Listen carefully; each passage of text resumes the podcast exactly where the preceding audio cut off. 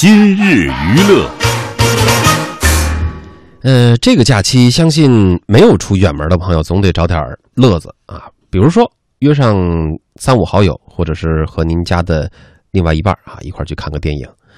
呃，国庆假期前四天，全国电影单日票房，从目前来看，从目前手头的数据来看，是低于去年同期的。有一个预测说，今年国庆档的电影票房可能会出现负增长。由于这个假期还没有过完哈，我们没有办法拿到一个最准确的答案。但是趋势是不是这样呢？我们来听央广记者张文和冯月的报道。人一辈子会听到很多心里话，我很庆幸，因为我曾经听到过。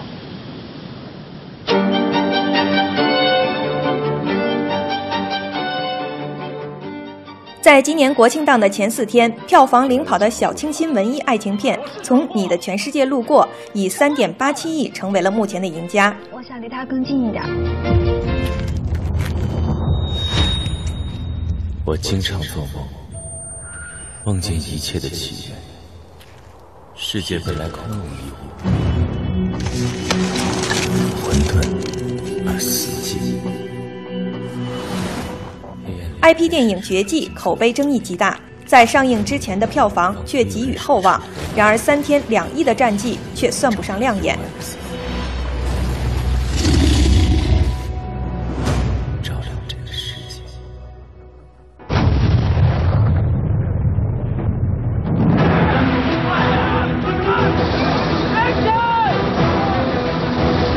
湄公河行动基本上是一个不可能的任务。我饰演的这角色高刚是一个缉毒专家。林超贤执导的《湄公河行动》以八点零超高分赢得了国庆档口碑冠军，但这部标准的硬汉商业片虽正在凭口碑逆袭，却受制于动作类型片的限制，很难撑起国庆档的重任。据统计，国庆节前三天累计票房为七点七四亿元，比去年国庆节同期的八点六亿元下滑百分之十。因此有预测，在后期没有新片进入的情况下，这一颓势不易扭转。整个国庆档期的票房恐怕难以超过去年的十八点五亿元。从二零零八年的一点七亿元到二零一五年的十八点五亿元，国庆电影票房档保持着超过年平均水平的高速增长，却缺乏大片领跑，缺乏口碑支持。这一涨势或将在今年被打破。值得注意的是，市场降温并非国庆档独有。今年暑期档和中秋档票房都比去年有所减少。在经过了几年的高速增长之后，国内电影票房在今年出现增速放缓的趋势，电商票补的降温被认为是重要原因之一。知名影评人高军坦言，没有爆款也是今年十一票房低迷的一个直接原因。片子原来有二十多部，后来有几部呢调档了，变成了十八部，有四部呢算是种子选手。但是呢，由于不同的原因，也都没有成为爆款的，或者说现象级的电影。是目前看来呢，是比去年总体低个差不多百分之十左右。很多人寄希望于国庆档脱熊入牛，我们觉得没有可能，比国庆前的市场会要好很多。但是要想达到去年的国庆档期的那个票房，或者说。延续一五年的市场热度，靠这几部影片难当大任。爆款爆款的哈，说了好多次这个爆款。所谓爆款呢，就是，呃，商品销售当中特别火的，或者是供不应求的啊，销售量很高的这种商品，就可以被称为是爆款。所以电影也是这样啊。现在我觉得，呃，好的电影真的是在瞬间会点燃所有这个观影人的激情啊。一部一一部好的口碑的电影可能会吸引，呃，有一些影迷去观赏第一次、第二次乃至第三次，同时他还会把，呃，这部电影好看的消息传给身边所有能够和他挂上钩的这种朋友，然后呢，一传十，十传百的速度啊，大家都钻电影院。前两年就是这样啊，只要在这个影院当中上映的电影，呃，分一杯羹，分一杯羹的可能性是极大的。而现在你要是说到这一部电影，呃，能够。呃，就是撑起，比如说十一长假的这一个，呃，一片天，或者说撑起这个重任，好像今年确实少了这么一个所谓刚才提到爆款的这么一个电影。我不知道两位观察员老师在这个假期有没有时间走入电影院去欣赏一部电影？那么有没有关注其中的哪一部？呃，徐冰老师先来说说说吧。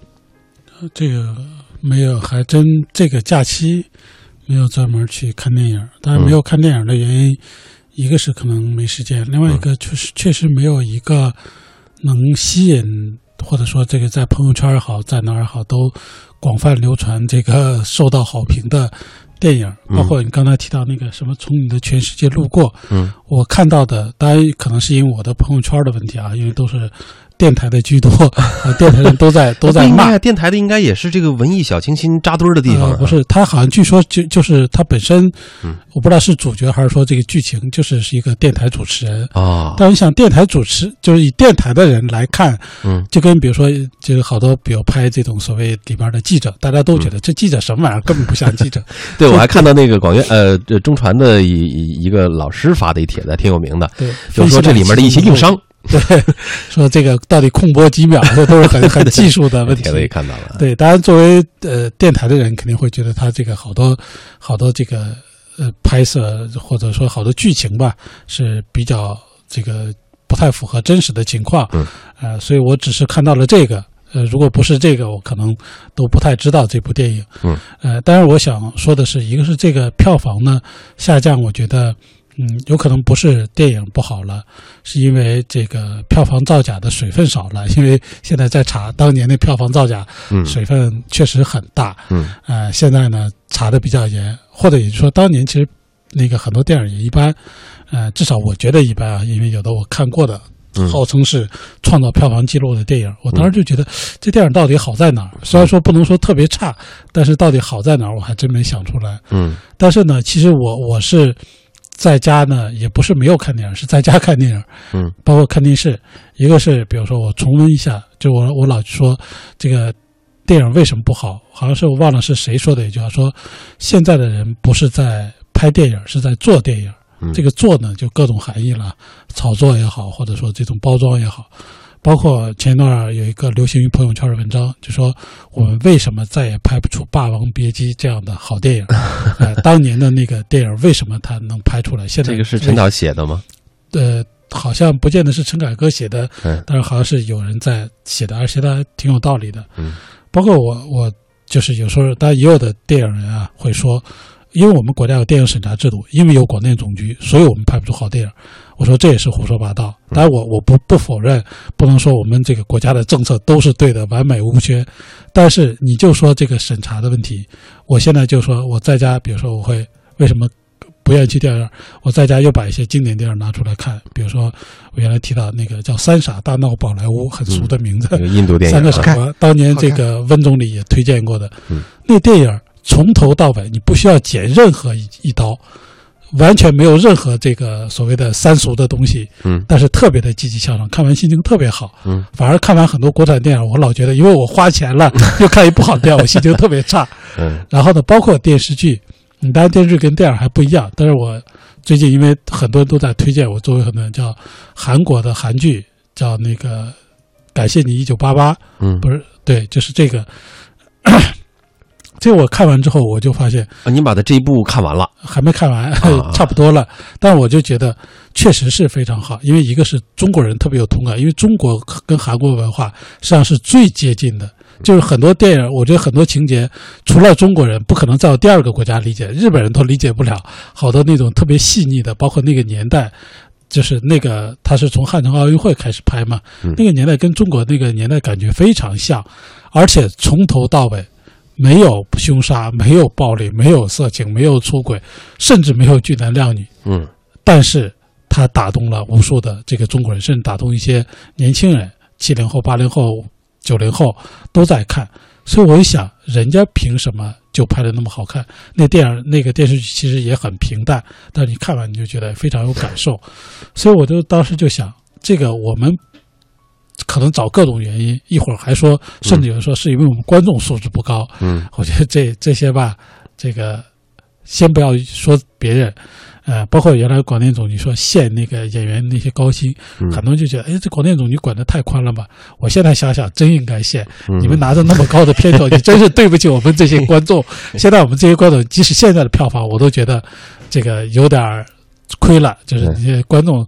很多电影真的是不值得去看的。嗯，但我就不具体说哪部电影了，这涉及到具体电影，我就不得罪人了。呃，西平老师，这个有一条插播哈，这个是我们导播说的，说刚才您说的那应该叫《请回答一九八八》。对对对对，啊，这这说，看样子我们导播也看过啊。周琦老师，对我我这个国庆节没没去。看电影，而且我都不知道最近有什么电影在放。哎，这是一贯不爱进电影院，还是说就这个国庆节？因为嗯，其实我特别特别喜欢看电影，但是现在有一个最大的困惑，就是每次站在那个买电影票那个地方的时候，嗯，我就不知道要买什么电影去看。嗯，然后偶尔的进去看了一回呢，嗯。我的标准就是说，只要我没睡着，那这还是一个，就起码我这钱没没花了去睡觉。但是常常有好多电影，就是我去看，可能十部电影得有。八部七部的我都得睡一小段您是怎么挑电影的？您挑电影我们都躲开。所以，所以我我我不知道是因为我的问题还是电影的问题。嗯，因此呢，就是说整个这个，但是我听到的这个关于电影院座位太舒服了，也可能是以前坐硬板凳看。